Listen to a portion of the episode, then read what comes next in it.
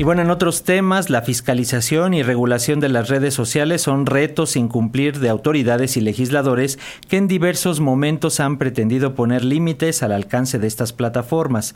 Recientemente, el Instituto Nacional Electoral alertó como retos para el sistema electoral inhibir las nuevas conductas infractoras por parte de partidos y candidatos para posicionar su imagen, incluso en tiempos prohibidos por la ley. Hoy vamos a hablar con el maestro Ricardo Miranda. Él es investigador del programa universitario de estudios sobre democracia, justicia y sociedad de la UNAM, sobre estas propuestas y sobre todo el decálogo con el, del que ya hemos platicado previamente y que ahorita se encuentra en el Senado. ¿Es así, maestro? ¿Cómo estás? Bienvenido. ¿Qué tal, Paco? Muy buenos días. A la orden. Un saludo a toda la audiencia. Gracias, maestro. Cuéntanos, por favor. Ahorita justamente está en discusión. Hubo en varias mesas, hubo encuentros para llegar eh, y enriquecer este decálogo, una propuesta que tienen desde el programa universitario. ¿En qué va? Cuéntanos. Sí, mira, el decálogo de los derechos digitales eh, que estamos impulsando desde el PUEX UNAM, eh, pues es un esfuerzo colaborativo para hacer un primer saque, es una primera propuesta de regulación de las grandes plataformas de redes sociales. Eh, hubo diversas mesas, como comentas, de académicos y, distintas otras personas. También participaron algunas eh, organizaciones no gubernamentales, eh, etcétera. y se formó este documento. De ahí hicimos un ejercicio de Parlamento Abierto Digital en la página del Decálogo, el cual todavía sigue sigue abierta, recibimos algunos comentarios de la ciudadanía, de la gente en general, y de ahí eh, inauguramos unas mesas de trabajo.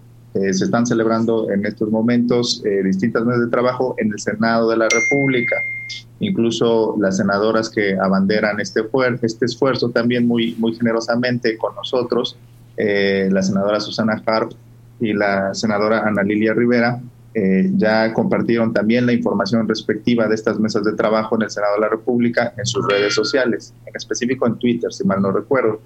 Eh, entonces, en estas, en estas mesas que son mesas técnicas, ya se están viendo el detalle de cómo sería la redacción específica y en qué leyes específicas se establecerían eh, estos derechos de las personas usuarias de redes sociales y algunas obligaciones y protocolos de transparencia y demás hacia las mismas plataformas.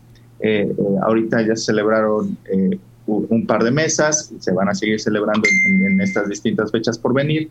Reitero, son mesas técnicas donde el Senado de la República, en conjunto con el PUEX UNAM, estamos ya dándole forma, estamos arrastrando el lápiz, como se dice, para ver cómo, se, cómo quedarían esta, esta redacción final y están participando algunas eh, eh, organizaciones de la sociedad civil expertas en derechos digitales nos están acompañando también eh, en estas mesas de trabajo.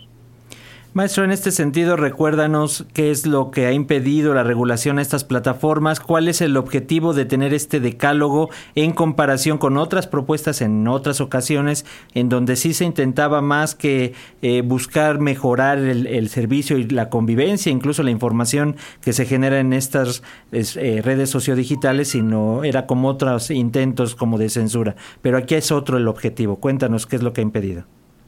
Sí, así es. El principal objetivo es el respeto de los derechos humanos en los espacios digitales, ¿no? Así como tenemos derechos humanos o la gente tenemos mucha conciencia de que tenemos derechos humanos en nuestro entorno físico, eh, todavía nos falta un poco entender que también en el entorno digital se tienen que respetar nuestros derechos humanos y principalmente eh, el derecho a la libertad de expresión.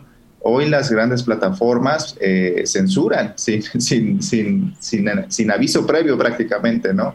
Al, presidente López Obrador le ha pasado, eh, al propio Donald Trump en su momento, también lo bajaron de Twitter, etcétera. Hay un sinfín de casos de, de, personalidades y de distintos géneros, países, eh, etcétera, que han sufrido un ataque a su libertad de expresión y esos solo son la punta del iceberg, porque todos los días a distintos usuarios que no conocemos, también se les censuran sus contenidos. Eh, y lo peor de todo es que no sabemos cuál es el criterio, porque a algunos sí les pasa y a otros no. Eh, y, eso, pues digamos, en última instancia está a discreción de la, de la administración de la red social.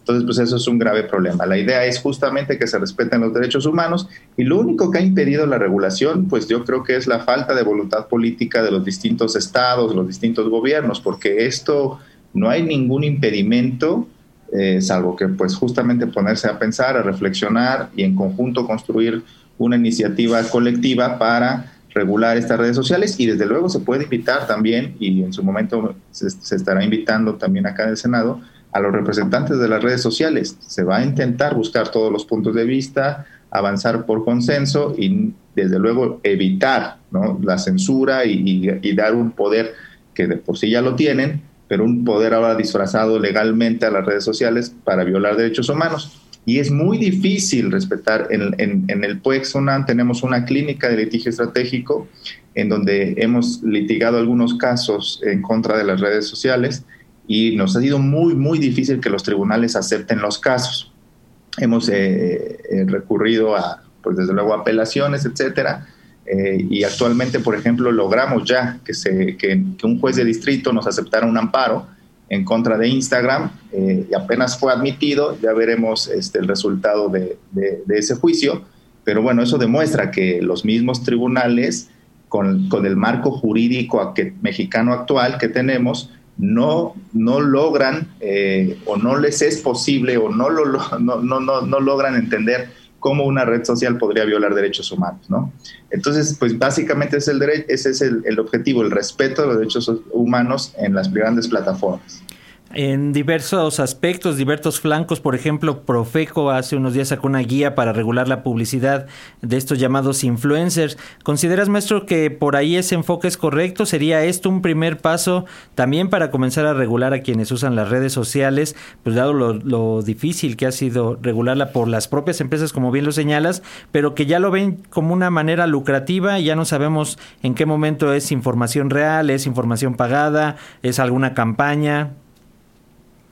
Desconozco la iniciativa de, Profeco, ahora que la comentas la buscaré y le echaré un ojo, por, lo tanto eh, creo que no podría emitir un comentario al respecto, pero sí, ese es, ese, ese es el modelo de negocios, como ellos mismos le llaman, de las redes sociales. La venta de nuestros datos a terceros. Y no solo, cuando digo nuestros datos, nuestra información, no solo me refiero a los datos que uno da cuando abre una red social, ¿no? Nombre, país, eh, género, etcétera, sino además también las redes sociales recopilan todo tipo de interacción que tenemos en Internet. Si yo le doy like a, un amigo, si yo le comento a un amigo, si me quedo viendo un video, ellos saben cuánto tiempo me quedé viendo el video, 10 segundos, un minuto, etcétera. Todo este tipo de interacciones que suceden en las redes sociales, las plataformas registran esa información y con base en esa información ellos crean un perfil de nosotros en donde supuestamente saben ya nuestros gustos, lo que nos interesa, etcétera, y esa información la venden a pues anunciantes eh, para, para pues ellos generar sus propios ingresos, porque en apariencia pues las redes eh, son gratuitas, ¿no? Pues, pero no, pues lo, estamos pagando con nuestra información y con nuestras interacciones, y ese perfilamiento muchas veces termina eh, pues creando, digamos, falsas identidades de, en las personas eh, sensaciones eh, incluso de ansiedad digital, también se ha, se ha acuñado ese término, ¿no? Si no, si no abro mi red social, eh, me siento ansioso todo el tiempo. Entonces también ya hay un problema de salud pública con respecto a las redes sociales y, y, la falta de regulación que ha habido. Entonces el modelo de negocios que tienen las redes sociales es, es la venta de nuestra información a terceros y por lo tanto yo creo que también esto sería también un tema eh, importante a discutir, eh, pues no podríamos ser considerados también como eh, generadores de riqueza hacia la red social y por lo tanto tendrían que retribuirnos de alguna manera esa, esa, esa riqueza que todos en colectivo generamos y que ellas se apropian de manera privada. Exactamente, pues vamos a estar pendientes. Gracias por mantenernos al tanto con esta información. Maestro Ricardo Miranda, investigador del Programa Universitario de Estudios sobre Democracia, Justicia y Sociedad de la UNAM. Estaremos pendientes de cómo van estas mesas y las conclusiones, que es lo más importante también. Claro que sí, muchas gracias a ti Paco. Un saludo a todos y todas. Un abrazo, hasta pronto, maestro. Hasta pronto.